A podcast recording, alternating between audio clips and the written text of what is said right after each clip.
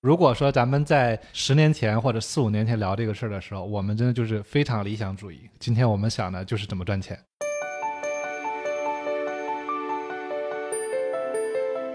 我觉得今天如果是卖东西的公司，CEO 都应该出来做自己的个人 IP。对，更进一步的话，就是全公司的 MCN 化，目的不是为了赚钱，是为了把你的流量还有带货的这个价值传递出去。魏征老跟我说的一句话，意思就是你现在其实配不上你拥有的财富。就过去我们可能就是挣钱挣得太快，成长其实没有跟上的，所以可能亏回去也是必然的。那今天我们就让自己能够配得上更好的财富也好，更好的生活也好，那就努力提高自己。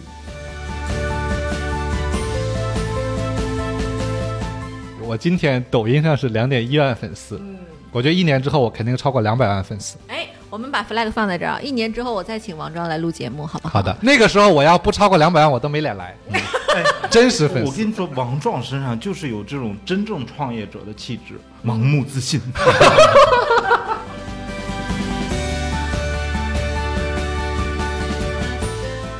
嗨，各位听众朋友们，大家好，欢迎收听本期的创业内幕，我是主持人丽丽。这是一档由 GGV 纪元资本发起的访谈节目，旨在为中国的听众提供更具专业视角的创业话题沙龙。我们深信，听故事是人类的古老本能。也将在每一期节目中尽可能的帮助嘉宾讲出他们最精彩的故事，讲出他们的创业内幕。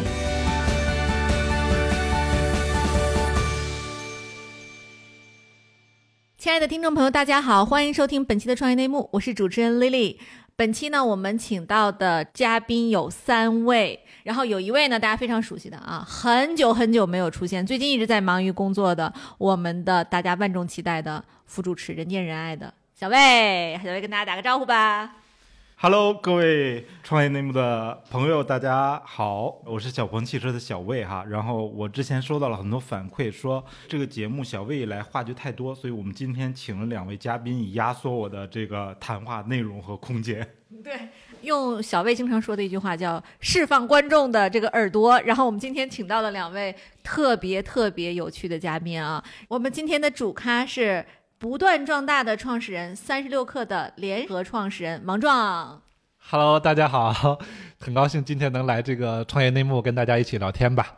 对，那个王壮是一个连续创业者哈，然后今天呢，我们想跟他聊一聊的，就是他现在在做的事情，以及在三十六氪的那些就是惊心动魄的创业故事。好的，有惊心动魄吗？对，然后今天呢，我们还请到了另一位非常有趣的嘉宾啊，就是大家都很熟悉又陌生的一个行业，就是人工智能。那么因为有小魏在嘛，所以我们当然知道要给小鹏汽车带带货。所以另一位嘉宾就是 Chaos 小鹏汽车的 AI 产品科学家。好，有请 Chaos 跟大家打个招呼。大家好，大家好，我是 Chaos 啊，我就是坐在那个王壮左边的 Chaos，然后有 AI 相关的问题，我们可以多聊聊。嗯，对。我们就想问王壮啊，就是你其实已经很久没有出现在江湖上了，感觉对吧？就当年也没怎么在江湖上。对，年我是加你都加不上微信的那种吧？不可能，我早就加了你好多年了。但我跟你打招呼，你都不理我。真的有吗？一定是当时手机不在我手里，在魏征手里。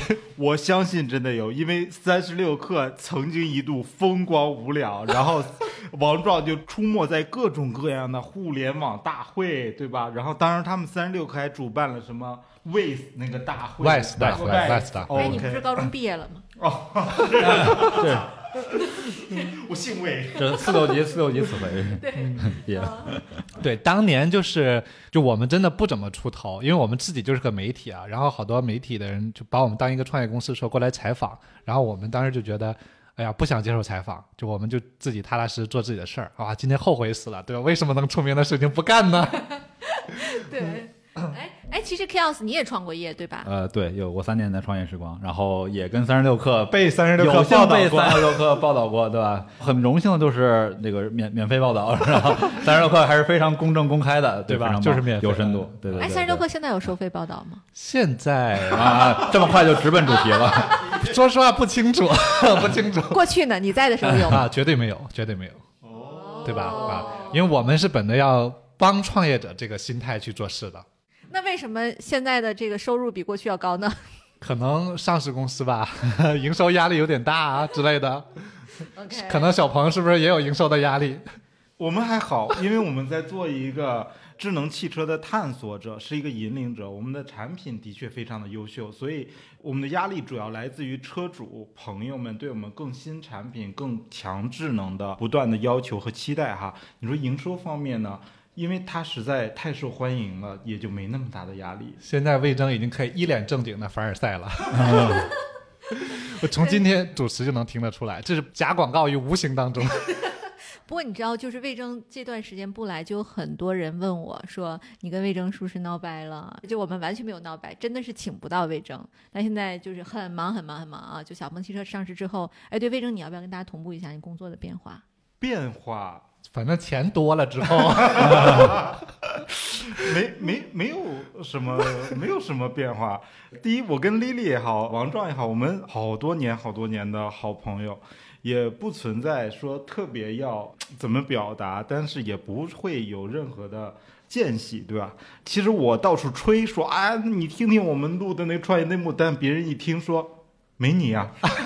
没你，我就是这个被你催过来之后去听创业内幕，听了好多期，魏征在哪里？魏征在哪里？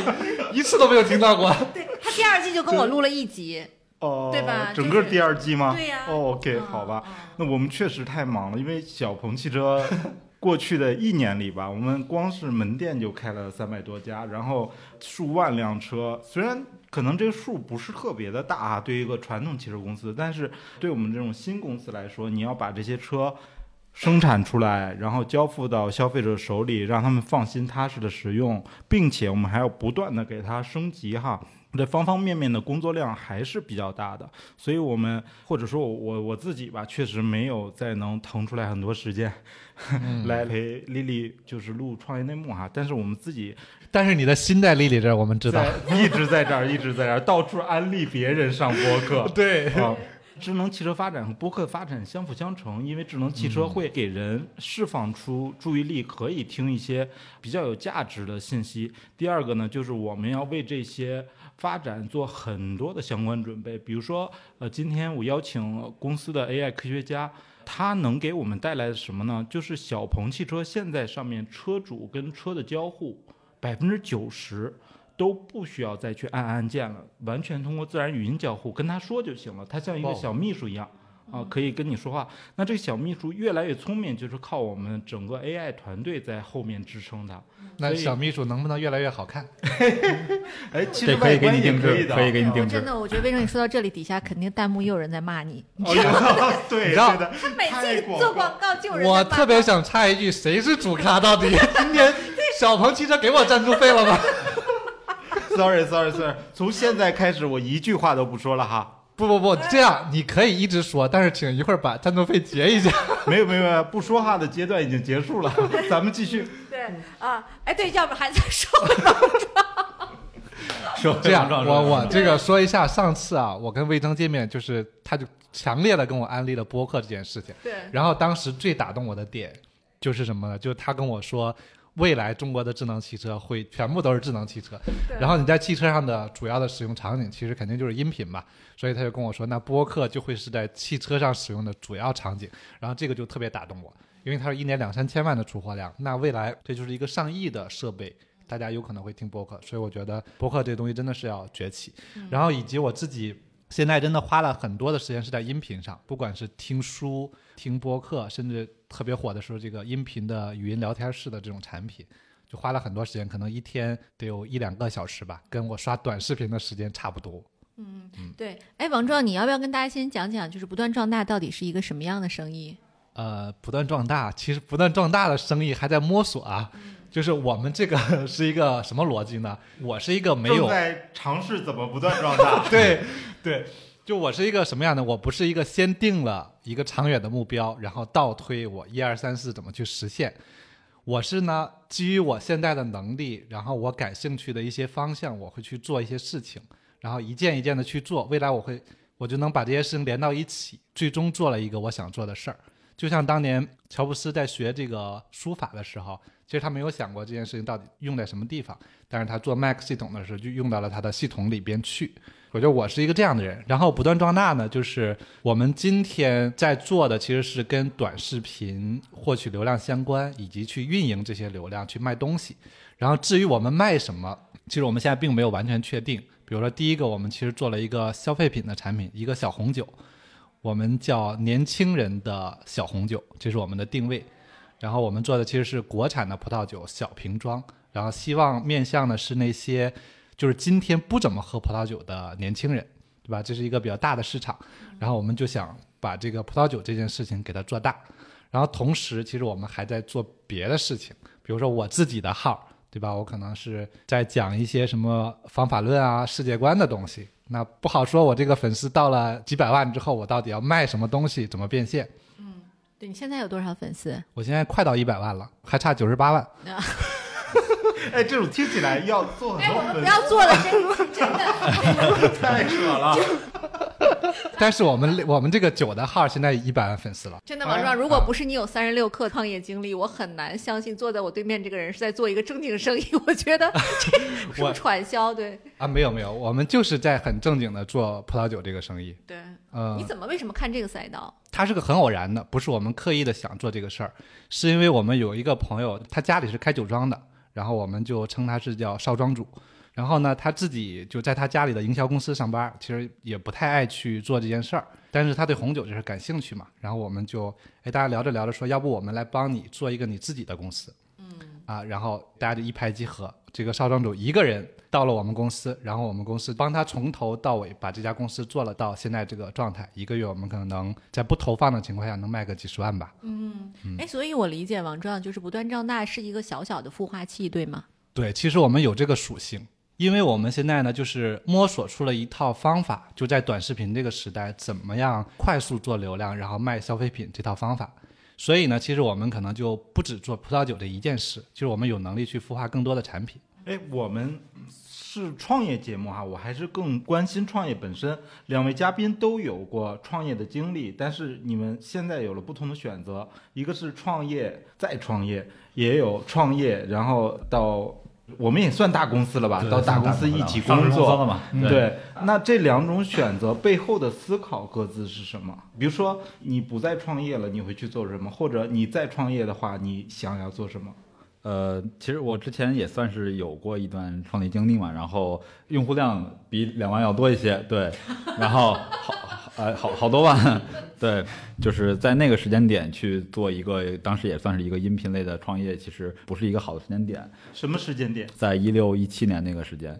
没没赶上急，后来其实，在思考，因为自己是一个很一直想创新的人，后来发现，哎，与其创造渺小，不如理解伟大，所以我发现，在另外一个赛道，一个巨大的赛道，一个万亿级的赛道，有一个更伟大的事情可以去做。然后有很多比我牛很多的人，然后也在这个赛道里，我们一起去摸爬滚打，去创造更多的价值。我认为这个地方是我更能发挥价值和更有潜力的一个一个赛道。所以目前我死心塌地的在这个方向、这个赛道上去深耕，想要做到为中国也好、世界也好，做到更不一样的产品和这个提高。其实有一些延续性，你创业做声音类的产品到。在小鹏汽车做自然云交互的这些 AI 产品，对，它是一脉相承的，在技术上一脉相承。然后用户是一波，基本上一波用户，场景也都是在车载场景内，所以很相似。啊，但这个地方不缺钱啊，对吧？创业的一个很大难度是，对对对，钱。所以你呢？哎，其实我刚才听 Chaos 说啊，我就他说到这个专注在小鹏这件事儿，我就想到一个东西，就是真的，你在一个什么样的公司。他就会影响你的世界观或者是价值观。你看他在小鹏里边，他就觉得我要为这个世界、为这个人类做点东西。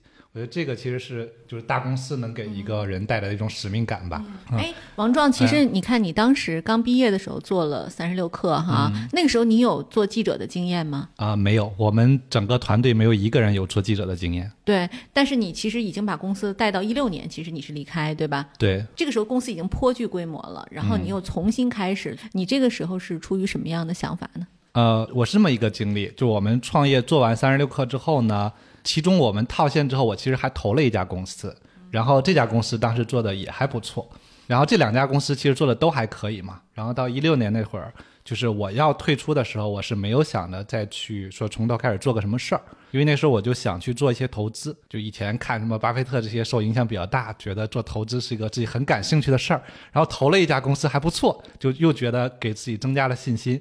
所以从一六年出来之后，其实到一八年这两年时间，我是没有再创业了。嗯。嗯，当时投了大概不到十家公司吧。后来到一八年的时候，就看到了一个好的机会，然后可能待了这两年，经历了很多事儿之后，就觉得其实还是工作创业有意思，然后就又投身开始组团队，开始融钱去做了一个新的事情，然后就经过这两年的沉淀之后，就发现自己可能这辈子的宿命还是要不断的工作，不断的创业，嗯，然后就就开始进到了创业的状态。你你那个这两年投的十个项目，现在发展怎么样？呃，怎么说呢？现在还有两家活着。账面上呢，应该是微正，账面上啊，不是回到手的现金，对吧？剩下的倒闭的倒闭，清算的清算，对吧？嗯，什么的都有。对，其实你自己上手和你把钱给别人是完全不同的两个能力。因为当时投项目是个，现在看起来特别傻。我觉得这个朋友当年帮过我，然后我或者说我的前同事，我觉得人家没怎么挣到钱，我挺亏欠的。好，出去创业我就支持一下，是这个心态。你现在想想，这个心态是不可能挣到钱的。我现在理解，就比如说我挣钱的公司是什么样的挣的钱呢？是人家大哥说我要弄这么一个事儿，给你点机会投一点。我说好的，谢谢大哥。然后这样的项目你才真正赚到钱。嗯，壮壮是完美的呈现了什么叫凭运气赚的钱，凭实力给推掉啊！这个大学一毕业就创业做三十六课，你说他完全想好了吗？我是不相信。没有没有，这就是运气，就是靠命。那那但是做成了。做成了以后，第一次投资出手那家公司我是知道的哈，是哎，很快的速度也成了，所以他的第一次创业和第一次投资都太成功，以至于这可能会是一个必然的磨难。嗯，但现在又重新来一轮，我我认为哈，比之前的成熟度会高很多。当然，如果现在王庄再去投资，我也非常看好。我们还缺那个 venture partner 什么的，你可以考虑考虑。真的 serious 看对，可以聊一聊。哎，好像最近这是一个风潮，就是各路 VC 都在从创业公司里面找 partner。对，就是你知道，这就属于这拿钱砸出来的经验啊！真的，就当然现在不能说懂非常多的经验，但至少有几个坑掉进去过之后不会再掉了，嗯，对吧？嗯，对。特别有意思，哎，但其实你看，刚才你说啊，开玩笑说王壮凭运气赚的钱，凭实力亏了，但实际上 Chaos 正好是相反，他是凭实力亏掉的钱，凭运气赚回来了，对吧？没有，其实都是凭实力。实力型选手。哎，我想我想插一句啊，就是实力不太够，主要是我在一八年创业这两年，其实是亏了不少钱的。嗯。然后同时代我看我这些朋友，比如说去了小鹏汽车的，大家拿了股票，公司上市的，就是我觉得真的今天这个时代啊，创业跟加入一个快速发展的公司来看的话。应该是加入一个公司更好，嗯，就从财务回报上来说，我其实有不同看法。我觉得根本在于你做的事情它是什么样领域，是不是符合社会发展的潮流。具体你是为了创业还是上班，这只是一种表现形式。在十年以前，可能三十六氪它作为一个新的媒体的代表，然后快速的脱颖而出。它是符合时代潮流的，那今天呢？可能智能汽车是符合时代潮流的。同时，我觉得，比如说不断壮大做的这种 MCN 机构或者孵化器，然后包括我们今天谈论的 AI，呃，我们做的播客，这些是符合潮流的。那你说我今天创业去做开个小卖部卖汽水儿？也是创业者，或者说我去大公司打工，我去一个比如说国字号的三十万人的大公司去工作，它是不符合社会潮流的，可能它就不会有那么多的收益，对吧？说来归去，收益水平是跟你的实力相关，跟认知很相关的。对对，所以我觉得我们还可以接下来再聊聊，就是创业认知。你让我先插一句，播客，我是这样的，就有时候你要特别问我问题，我不一定能回答的好，但是你聊着聊着，我会想到一个新的东西。好呀。其实，就以前魏征老跟我说的一句话，就说我这个，比如钱怎么亏进去的之类的。他说，就就是意思就是你你现在其实配不上你拥有的财富。我是很相信他说这句话的。然后包括查理芒格不也说过嘛，说如果你想要拥有什么东西，最好的方法就是你配得上它。就过去我们可能就是挣钱挣得太快，然后呢成长其实没有跟上的，所以可能亏回去也是必然的。那今天我们就让自己能够配得上更好的财富也好，更好的生活也好，那就努力提高自己。嗯。哎，对我现在倒觉得那个王壮跟我几年前见确实是有很大的不同。其实年少得志对人来讲是不是好事，我自己都要打一个问号哈。就是嗯，少年得志当然是说对一个人他以后就是在职场上，无论他的资源，无论他社会资源还是人脉资源，包括财富资源，都要有非常好的这种铺垫。可是实际上，就像你说，就是他会遇到一些可能常识性要遇到的挑战，你们没有遇到，但现在只是他回到常识而已。对，我不认为它是什么什么倒退，就是就是在常识重新认知之后，再重新起航。就是当时自己配不上，其实呃，我我的观点，不管你少年得志还是不得志，都可以把它理解成一种成本。嗯，或者说，比如说创业成功或者创业不成功，也是一种成本。重点并不是你在这里面就是财务上啊得到了什么，核心是认知上得到了什么。对，比如说你创业不成功，那下一次做的事情有没有在那里面归纳总结出一些对后面有帮助的事情来，对吧？嗯对这个才是关键因素。对。哎，我想问问二位创业者啊，就是在从零到一的过程中，或者说，其实三十六氪一度是就是从一冲到了 IPO 嘛，就是这个过程中，二位都有什么样最深刻的经验和教训？呃，不敢说从零到一吧，从零到零点五，因为在一个成功创业者面前要保持谦虚。我们真的不算成功创业者。其实很多了，因为也没有融到很多钱，就是几百万这种。当时就是想抠着过，然后包括团队也好，各方面也好，其实都是一个很屌丝的状态再去推。但其实发现你决心够的话，你是要去往里砸资源、砸人、砸各种各样的东西的。你把它当成一个我要省着过的这么一种方式，很多时候是过不下去的，或者说事儿是出不了那么快的，这是一个点。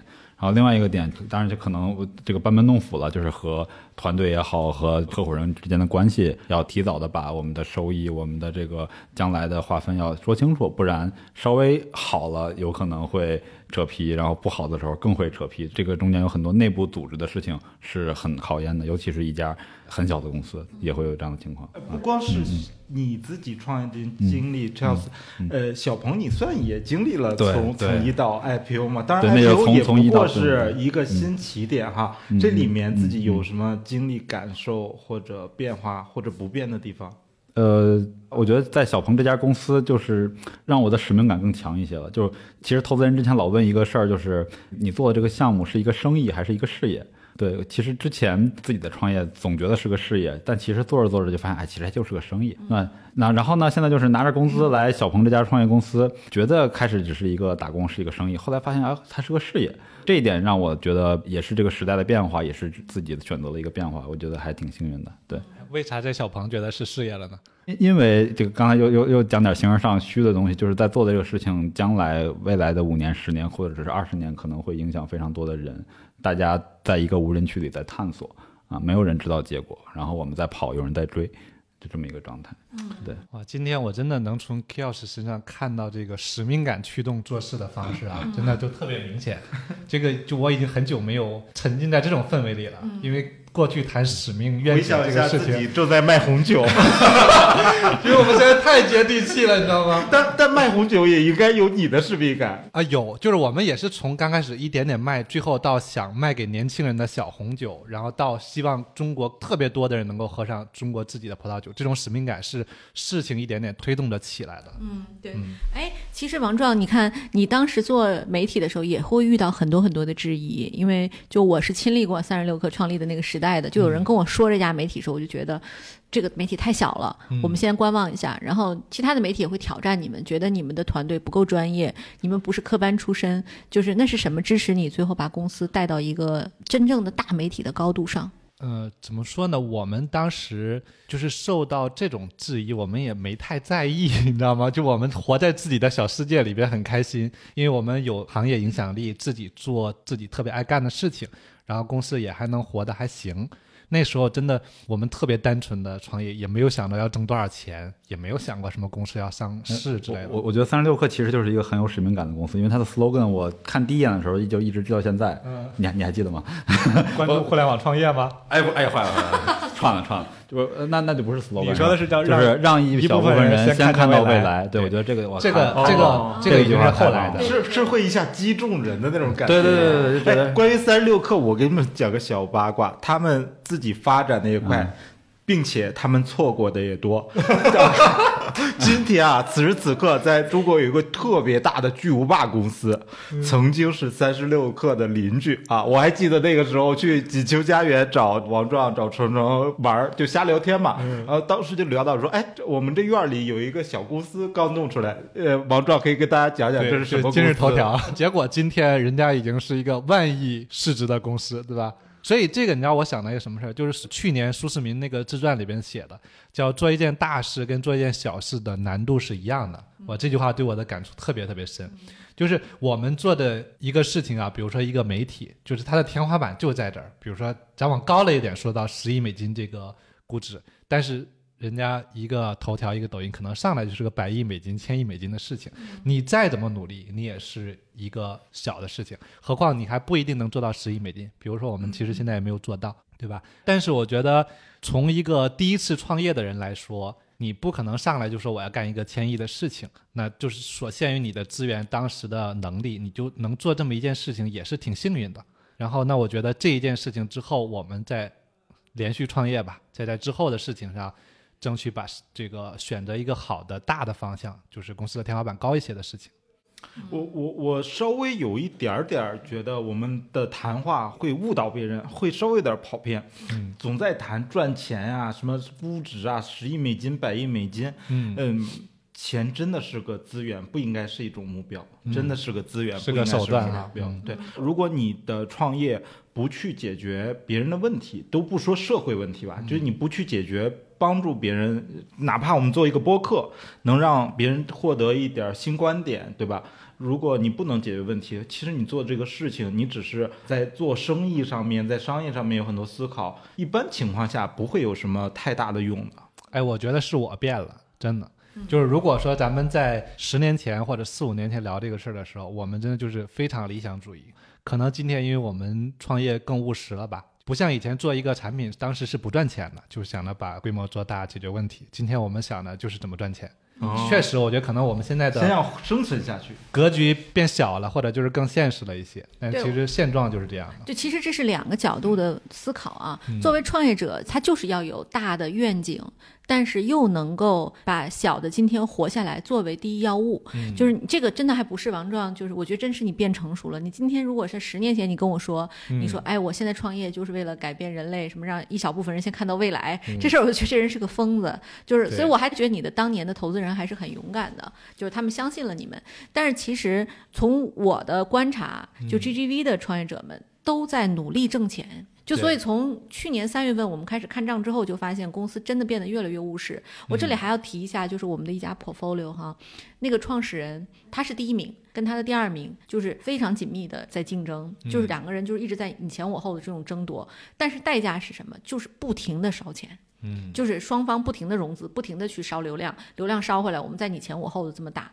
但其实这样打法对资本是一个巨大的消耗，对公司也是和人才都是消耗啊。但是疫情一来了之后，双方全部停掉了流量，就发现都是空中楼阁。基础设施跟不上，用户跟不上，没有人买单，公司怎么维系？所以我们当时的那个 founder 做了一件让我非常非常惊讶的事儿，就是他立刻下场，因为去年其实整个那个直播电商起来了嘛，立刻下场开始去做直播，嗯，然后他本人亲自一天播六个小时。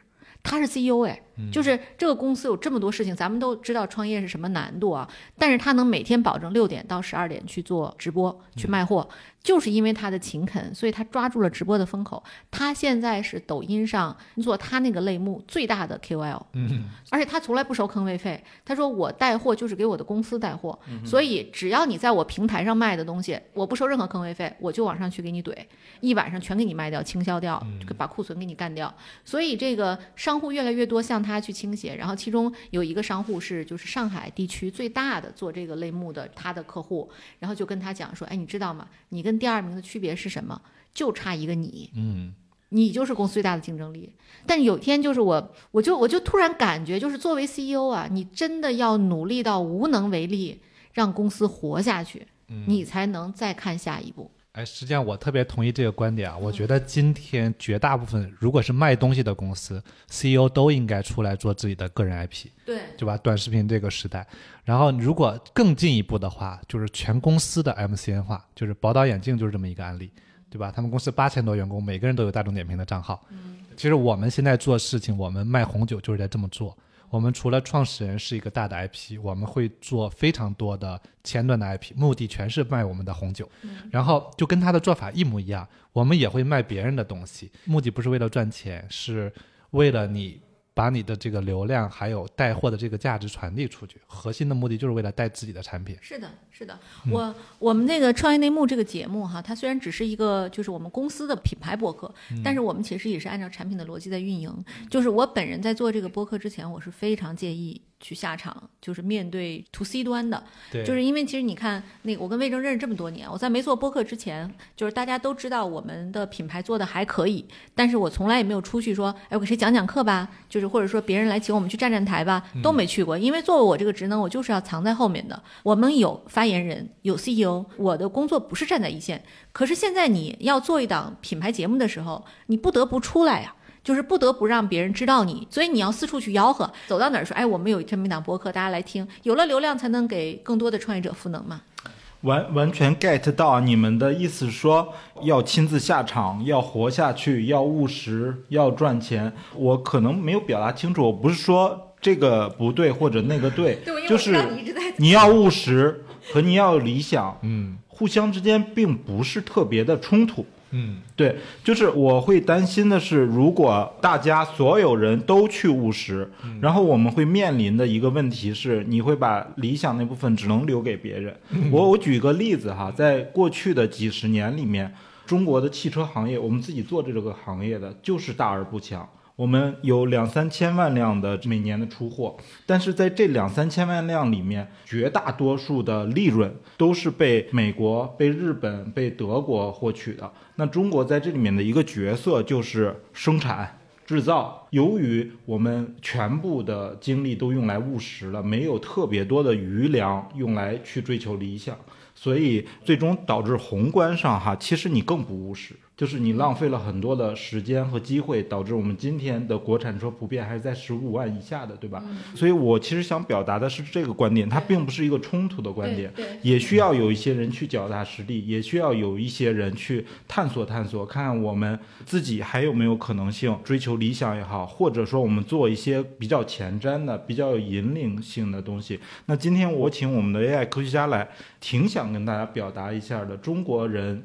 就走过了那个阶段，我们以前就是要冒功绩嘛，嗯，我们就是要活下去嘛，我们就是要先吃饱肚子有利润嘛。但是今天此时此刻，已经开始有一些中国的企业，不光是小鹏汽车，比如说大疆这样的公司，比如说像像阿里有自己达摩院，对吧？然后华为，我记得我有一个用户哈，我们的车主跟我讲的事情特别感动，是一个国家级的科研机构，然后他们的科研机构一年的研发费用高达。上千亿人民币，但他自己抱怨，他更愿意买华为的产品，买小鹏的产品。他认为华为、小鹏，我们投入了很多研发费用以后，引领了某一些小角度的科技创新。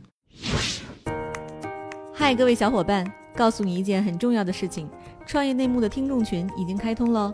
在这里，你可以和我们直接沟通，也可以第一时间了解到 GGV 纪元资本线下活动的动态，近距离聆听投资人的独特见解，并且结交其他互联网圈子的小伙伴呢。入群，你只需要添加微信公众号 CYNMXZS，我再重复一遍，CYNMXZS，也就是创业内幕小助手的拼音首字母。并在好友请求中标注“创业内幕”。接下来，小助手会帮助你完成入群操作。我们期待你的加入。哎，王壮，你现在团队有多少人？我们现在二十多个人。嗯，对他们都怎么分工呢？呃，我们现在这个团队，比如说酒这个生意啊，我们其实就偏前端一点，从这个获取流量、运营、销售、客服，就这些事情都是我们干。然后关于酒的生产、物流、存储方面，还是家里的酒庄在做。嗯，对。哎，你要不要跟我们说说在哪里能买到这个酒啊？呃，现在在淘宝可以买到，搜“宜小酌”，就是适宜的宜。小酌就是那个小酌，就喝喝一点的那个意思。那除了这个，还有其他正在预备的事情吗？我相信你不可能仅仅干这一件事、呃。对，就是其实我们是想做一个就是教育类的产品的，然后以我这个 IP 作为核心的基础。虽然我现在这个粉丝两万多，但是正经来说，我是很有自信，就是我这个 IP 能做到个，先不说高了两三百万粉丝吧，我觉得没什么问题。这个就是叫什么不值得嘲笑的粉丝数量，不是粉丝数量。哎，他要教育别人，他特别像那个杨笠在脱口秀里面讲的那种男人，就是说别人他那么普通肯定就是想来跟我学习。对，这样，哎，我们今天立个 flag，我今天抖音上是两点一万粉丝，嗯，对吧？我们在一年之后再来看，我觉得一年之后我肯定超过两百万粉丝。哎，我们把 flag 放在这儿啊，一年之后我再请王庄来录节目，好不好？好的就是那个时候我要不超过两百万，我都没脸来。哎，真实粉丝，我跟大家说，王壮身上就是有这种真正创业者的气质，嗯，盲目自信。呃，我我不是在开玩笑，我告诉大家，创业有一点非常非常重要的特质是勇敢。真的，魏征，你这样聊，嘉宾会拍桌子走人，好不好？我们这个节目就完蛋了。没事，我用我们的多年的友情锁住他。我说回这个话题哈，就是不魏征说这个，还有小鹏汽车呢，我走不了，等着汽车呢。没有创业者很重要的一个特质就是勇敢。如果他瞻前顾后、患得患失，然后天天在那做各种风险收益，基本上不会选择创业。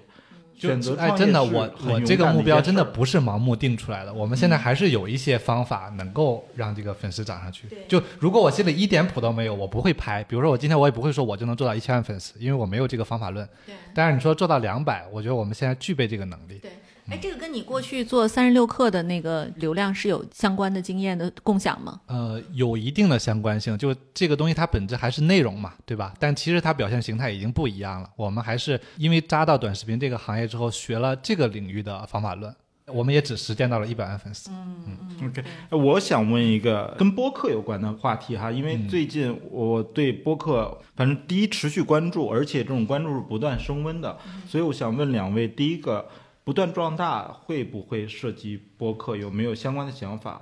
第二个问题想问 Kills，播客到目前为止还都是单向的信息输出啊，就听广播嘛。那将来有没有可能在技术上实现我们能互动互动？两个问题。嗯，哎，我先补充一下技术的问题啊，就是播客互动问题。小宇宙已经能初步的实现文字上的互动，就是那个我不知道大家有没有有多少人用小宇宙这个 app 啊？它其实就是说，在你播客的某一个时间戳下面，比如你听到这儿，你觉得我想发言，这讲的不错，你一点它，它就会自动把那个时间戳给你放上去，然后你就直接说，哎，这块说的不错，我觉得他这句话讲的非常好啊。然后大家还有人可以在基于这个时间戳下面进行反复的这种，就是它异步的可以让观众和观众互动了，是吧？对哦，然后我点那个时间戳，就跳到这一段开始播放嗯这段的音频，哦有有点像弹幕的那种感觉。只有播放到这儿才会，它也会显示这条评论出来对。的，对呃，我我先回答我那个简单的问题，都能啊，就是很简单的技术问题，其实都能可以做，就关键是这个模式呃大家喜不喜欢，然后到底有没有这个前景了。其实我之前我创业的那个事儿就是。那个车主可以去给主持人互动的，当然我那个是直播，你这个是是属于异步的一个内容嘛？对对，所以就是看有没有人来探索这块儿了。其实本质上就好像短视频和今天的直播似的，播客现在是一个录播形式，将来也会有直播型的播客嘛就是 Clubhouse 嘛。，Clubhouse。对，就是其实你你可以理解，比如所有的车友他在里边开启一个话题，比如今天我要从北京开到比如说石家庄，然后这个路上我今天就跟大家说，哎，我们这个今天我在北京石家庄路上，我们聊一个什么石家庄哪里好吃，哪里好玩，对吧？就是它其实就打开，然后有一些人可以在互动，我是不是可以这么理解？就它其实这个场景是完全可以实现。对对它现在的带宽，我们可以支持做这样的事情吗？啊，早就可以了。其实你看 A 四六 Z 新出的播客，大部分都是 Clubhouse 房间里的录音。对，哦真的很厉害。哎，我其实特别，我觉得王壮这个判断很好，就是说，他说每一个公司员工都应该是一个大 V，、就是 ACCZ 就是这样做投资的。对。他每一个投资人就有一组自己的内容矩阵，对，就是从博客到播客，然后再到他的一些什么就是访谈，你点这个公司投资人，他有一组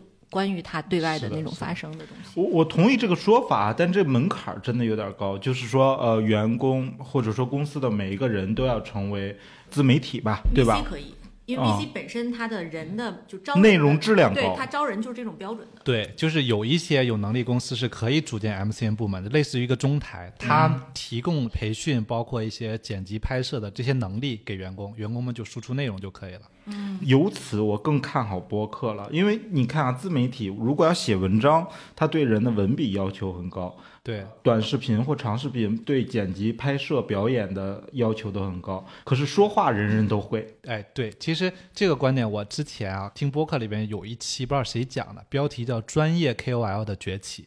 这句话它让我想到了什么呢？就是视频、音频跟文字的不同。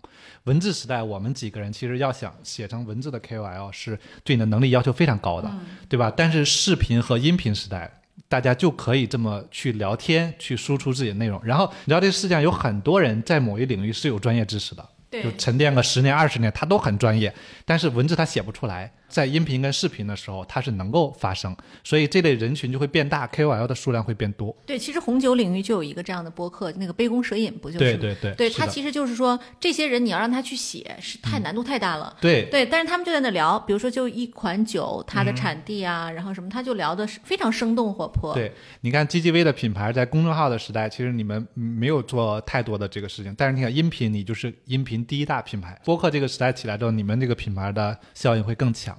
莉莉是一己之力啊，把 GGV 从一个低调的头部 VC 带领成了公众熟知的头部 VC，而且这个红利还源源不断。我为什么不断安利播客呢？播客比视频和文字的好处在于它的传播长尾效应超级好。今天我们看一个爆款文章十万加，或者看一个抖音上的网红视频哈，二十四小时之内热度就衰减完了。但播客这个东西，由于它本身时效性就不是特别的强，嗯，然后它的那个流量的增长很长很长。也许前年的播客，今天还在有不停的有人听，对吧？哎，对，首先这段时间戳大家要戳一下，然后呢，艾特一下付继勋哈，然后，然后对，然后其次呢，就是 我得补充一下，确实就是你知道我们播客上，就是我以我们这档播客为例啊，它有五分之一是一个节目贡献的，一个节目有两千万点击量，这在喜马拉雅都属于是那种天量级的。这个点击量是谁贡献？就是一个我们，它不是超一线的创业者，但是公司非常好，就是那个纯米电饭煲，啊，然后就我跟魏征去访谈了纯米电饭煲的创始人，我们其实觉得那期节目非常好玩儿，确实也特别有意思。然后这个节目呢，当时没有报，是什么时候爆？就是过了半年，这个节目就爆款了。他突然有一天，就这个节目被那个就是苹果的一个编辑发现了，然后他自己就把它放到了苹果的首页，然后在苹果首页待了一个礼拜。我很好奇啊，名标题叫什么啊那一期？我想它一定是个很大众、吸引人的话题才行对。，他说用算法做米饭，让全民变厨神，两千六百多万的点击量。啊，用算法做米饭，这个标题还是挺吸引人的。民以食为天嘛，我对那一次还挺印象深刻。我们两个在上海见到的，对对吧？然后录的时候也蛮开心。然后后面的那个突然有就是很大的量的时候，我非常的疑惑，我非常的疑惑。他还问我有没有刷量，我说我有这个预算，我早就把这个我就心想说，会不会是他这个电饭煲可以放声音，所以他 他用自己的系统推送了一下饭煮。好了以后放你们的播客，那放完以后凉了。所以 GGV 一下就出圈了，是不是对？好多大众都知道你们了。所以说，就是我特别主张王壮做播客，我跟小魏的观点是一样，就是啊他你不知道他哪个点会爆。但是呢，你只要精心做内容，就是它总会被发现，因为苹果是没有任何人工推荐的这个能力的。他有一个人，这个人你也不知道是谁，他也完全不受你影响，就是他就认真的去听，就是基本上被他关注到的东西。但是从 AI 的角度来讲，其实大家的这些话其实很容易就变成文字，然后也有相应的 AI 技术把咱们的这些话的文字变成提取成一些摘要。所以说，其实是可以有一些算法来把我们的这些内容，作为长尾嘛，你半年后、一年后都可以被检索出来。对，您说的太对了，就是美国的播客生态里现在有一款 App 叫 Alter 点 AI，嗯就是很多外国人听播客，他没听力没有那么好的时候，你把他那个播客那个东西往上一装，然后它就是一个小插件，它就自编是播客，这边就自动给你转文字。当然，英文因为是非常容易的，它相对标准嘛，它转成文字，你基本上就能看到所有的内容。哦，各位亲爱的小伙伴，你知道吗？除了创业内幕之外，我们还出品了一档英文播客《Evolving for the Next Billion》，由 GGV 纪元资本的管理合伙人童世豪和市场经理 Rita 杨主持。如果你对东南亚、印度、美国等海外市场感兴趣，欢迎收听来自当地头部创业公司 GVC 的声音。收听及订阅，您可以在我们节目顶端找到 GGV 的小馆，点击进入就能看到我们出品的这档节目了。欢迎喜欢收听英文播客的小伙伴点击订阅哟。我们聊了半天播客相关，我突然有一个小遗憾哈，就在我们此时此刻在录播客的时候，我们有差不多十多辆车在路上跑。三月十八号的时候，小鹏汽车做了一个 NGP 的远征，我们用几乎能脱手的这个高速的智能辅助驾驶哈。把很多车从广州准备一路开到北京，现在还在路上。我呃，我觉得这事儿本身挺有代表性的意义的，因为今天为止，大家总在谈智能汽车，还谈自动驾驶，但是它到底是什么东西，其实还不是特别容易被感知。我想说的是。车上的这些人，他们全程几乎不接管这辆车啊，他们只是坐在上面体验，做安全员。其实他们互相之间聊的内容，如果全程都录下来，也许也是一个有趣的播客。嗯，哎，我跟你说，我有一个场景啊，过去我们出去玩，经常是几辆车、五六辆车一块儿走，然后大家靠什么来沟通？就靠对讲机。对。但你知道，其实对讲机是很不方便的，你还要拿起来摁之类的。我特别想要的一个东西，就这时候，如果我们开着智能汽车，大家在这个系统里边加入一个类似于 Clubhouse 房间那样的。东西，大家全全就比如说车队模式，这五辆车在一个，然后大家就在这一个房间里边聊。本来车内的音箱是各方面就都很好，收音系统。如果你再不用开车，哇，就非常美好。这个你刚才说这个场景，就是我们家出门就特别需要。我们现在就是在外面的时候，就是你说对讲机模式，我们可能好几家一起嘛。然后我们经常出去玩的家庭，就大家都买了小米那个对讲机，然后调好了频段，然后每次一出去就是你们到哪儿前面停啊什么的，就是大家会这样去沟通。但是如果大家以后都能有这样的一个东西去实现，我觉得真的是太方便。我我来我来唱个小反调啊，因为这是我创业的第一个项目，就是 这很难实现吗？呃，不难实现，就是已经做好了，很容易，就是大家。在实时播，然后互相能看到彼此的位置，然后彼此距离目的地在哪儿，谁和谁差多远都可以。然后每个人头像、开什么车、什么牌子都能在地图上看到。对，但是投资人其实可能会拆在这个点，这是一个低频的事情。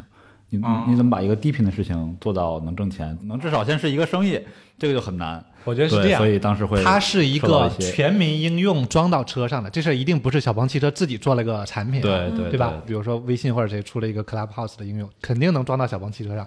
那这个应用的覆盖量会是足够大的，对对吧？最后大家是用这个东西，你得有基数。你要说创业，说我做一个车里边的社交软件，我觉得也是没戏，对对吧？挺难的。对，所以我当时就没没看透这一点。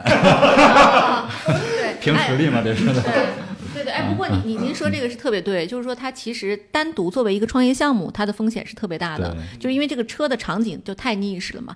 但如果说是我们现在它既有一个应用，就像我们微信上，比如说我们共享位置，其实已经可以就是小部分的实现了。比如说你车到哪儿了，我们大家共享一下，其实也能做到。但只是它的操作上，它其实是多了一步的。你要先打开手机，然后再连微信，然后要把人加到这个群里。我不知道现在能连几方啊？是只能两方共享还是几方？可以多方，可以多方是吧？啊，对。但是如果说我们以后在车上同样的应用，它就在车上操作，那个体感又是不一样的。一定是有些 app 会专门去跟车做定制的，对吧？比如说地图里边的同行，包括像刚才说咱们那种音频，因为它太适合车这个场景了嘛，啊，它不可能把手机上的照搬过去就用了，对。包括那个就是你们跟唱吧那个小巨蛋的合作嘛，对吧？我觉得那个合作是一个非常伟大的，就是人货场的结合的非常成功的案例。它其实是 create 了一个场景，就是当智能汽车已经变得无比智能的时候，那人有更多的娱乐空间，怎么去释放？就是智能汽车，我提一个有意思的场景，说，呃，我们今天手机上有很多 APP，这些应用将来有可能在车的场景里应用，比如说地图。我们手机上都有地图，对吧？但是你在手机上使用的地图，由于手机本身的定位能力是有限的哈，有的时候会飘来飘去。你会发现，你用你不管你用什么手机，我们在车上今天有能力装一个军工级的惯性感知单元，有它的定位能力，能让你在车上的定位更加的准确。所以这解决什么问题呢？就是比如说立交桥有三层。嗯，然后每层有四个车道，你能准确的知道你在第几层的第几条车道，这个可以引导你不要走错路，对吧？但如果我们今天拿着手机。导航自己去走这条路的话，对，啊，我有过自己亲身的经历哈。我在重庆，我吃完饭说看一下手机导航，回酒店只有七百五十米，走了四十五分钟，找不到路，因为不知道自己在第几层。是，对，嗯，哎，对，这个场景其实是就非常有意思，因为你看刚才你讲到这儿，我就想起来，为什么 eSIM 卡没有办法就是放到手机上？就我们投了一家公司叫数米，它是 eSIM，就是它这个 eSIM 呢，就是说属于是你直接内置到你这个硬件里边去嘛。然后通常来讲，它的最大的效果就是它联通、移动什么什么各种什么什么，就什么网通什么的，它都只要哪个信号好，它就会自动抓哪个信号。它是把运营商打混了的，然后这个东西它才能做到这种效果。但是我们的手机是绝对不可能发生这种事儿，联通一定不会让自己的用户跑去用移动的信号。所以 eSIM 卡在手机上就不 make sense。所以我们就发现有在一个区域，有的人手机有信号，有的人手机没有信号是啊。但如果是车上，就完全没有这个问题。对，我们为什么聊王壮一直在聊车？今天今天我是个幌子，算了，我们最后还是给点时间问问王壮问题吧。刚才刚才问我要不要做播客嘛，不是强烈建议我做嘛？我觉得我会做的。真的，这个事儿就是魏征给我安利的，给我讲了你们创业内幕，又给我推荐了一些别的博客，又给我讲了小鹏汽车这个智能汽车的未来。然后其实我就会开始刻意的去听一些博客，然后呢，我也跟朋友录了一些音频类的东西，包括我自己也录了一段，我其实发给你过，对吧？就几分钟、两三分钟的这种还不算啊。就这种表达方式，我现在还挺喜欢的。然后本来呢，我过去就是见朋友就挺多的，然后我特别爱问朋友各种东西。我每次见魏征，魏征都给我上课。然后我我特别想把我跟朋友聊天，就我跟别人请教问题这些东西都能录下来，在朋友允许的情况下，我们就发出去。我觉得这也挺有价值的。然后第二个是就是声音这个品类啊，在今年真的就是一个可能突然之间就崛起的一个行业，未来其实会有很多的流量用户的时间会放到这个领域里边去，那它其实就有流量红利。那对我们创业来说，有流量红利的地方，我们当然就要进去去做，对吧？最后它都是给我们业务有帮助的。我真的是建议你可以不断壮大，就听起来像一个播客品牌。然后上次魏征去我们俩见面的时候，在我办公室，他就跟我提了一个词叫“好为人徒”，就他当时帮我想了一个定位。就我觉得这个定位跟我的真的特别特别像。我见朋友的时候，你知道创业者大部分总要有点目的，对吧？总得从你身上捞点什么东西，要不捞点资源，要不捞点知识也可以，对吧？那我其实就都是抱着一个请教的态度去跟别人交流的。然后我觉得其实我是挺想做一个节目，就要请教，请微端啊，请一堆朋友，就就对聊。一聊两三个小时，最后我剪出来一个小时的东西。嗯，然后因为把它纳入创业内部的一个子播客，我们也像我们像陈彦良一样做矩阵，是不是？然后我觉得对它有个价值，就是其实我们在创投圈还是能接触到一些大众接触不到的人的。那我们聊这些内容，我觉得肯定是有价值的。对，哎，这个特别像十三幺啊，对吧？就说我跟你在吃饭的时候，我们两个就碎碎念，他的知识只要是足够厚重的两个人，他们的碎碎念很有趣。对，就好像那个魏征一开始跟我说，他说他跟那个小那个谁小鹏刚开始创业的时候，就是要跟着他开会嘛，对，就是就学很多东西。我觉得同样的道理，就是其实就是我们一个又一个的会。对，嗯是的。所以你看，我为什么要做个人 IP 呢？就是如果你又不知名又不干什么，对吧？你聊天没有人爱看。你看香港有个节目叫《今夜不设防》，当年那些香港的巨星在年轻的时候，就在一个客厅里边，一堆沙发，什么姿势做的都有，然后就咔咔聊天，连题目都没有，但是播放量巨高。但我觉得这些想法凝结起来确实很有意思，因为中国有个词叫耳濡目染。嗯，你说你整天去请教别人，然后你自己的在这个过程中不断壮大，然后这些信息的确是有价值的，对吧？包括刚才提到十三幺，我为什么还特别喜欢播客呢？就是许知远在大众的的认知里面，有的时候会有一点儿聊得太深了，聊得太对深了。对，不是那么特别的亲切哈。但是我可以给大家安利一档节目叫《忽左忽右》，呃，许志远自己上《忽左忽右》的那一是投了？已经安利过好多个人了。那那许志远上《忽左忽右》那一期就极其的真实，讲他自在写的新书，写《梁启超传》嘛。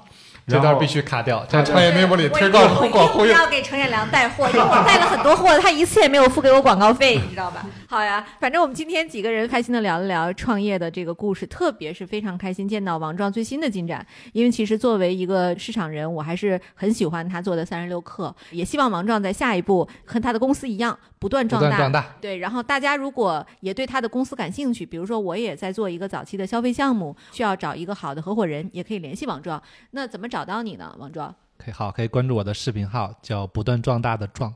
嗯啊对。但其实你看，就是我们其实很少请到就是有成功创业经验，然后又再起步的这样的嘉宾啊，我是非常非常看好，就是王壮加油哈。嗯，好的，谢谢谢谢，我新一个一定不辜负创业内部对我的期望，对必须把这个公司不断壮大。我们今天也把这个 tag 立在这儿了嘛，等到你粉丝两百万的时候，我们再请你回来跟我们录一期好的，啊。嗯对，OK，那就这样，谢谢大家好嘞，这么长时间的陪伴，拜拜。拜拜，好，谢谢大家，拜拜。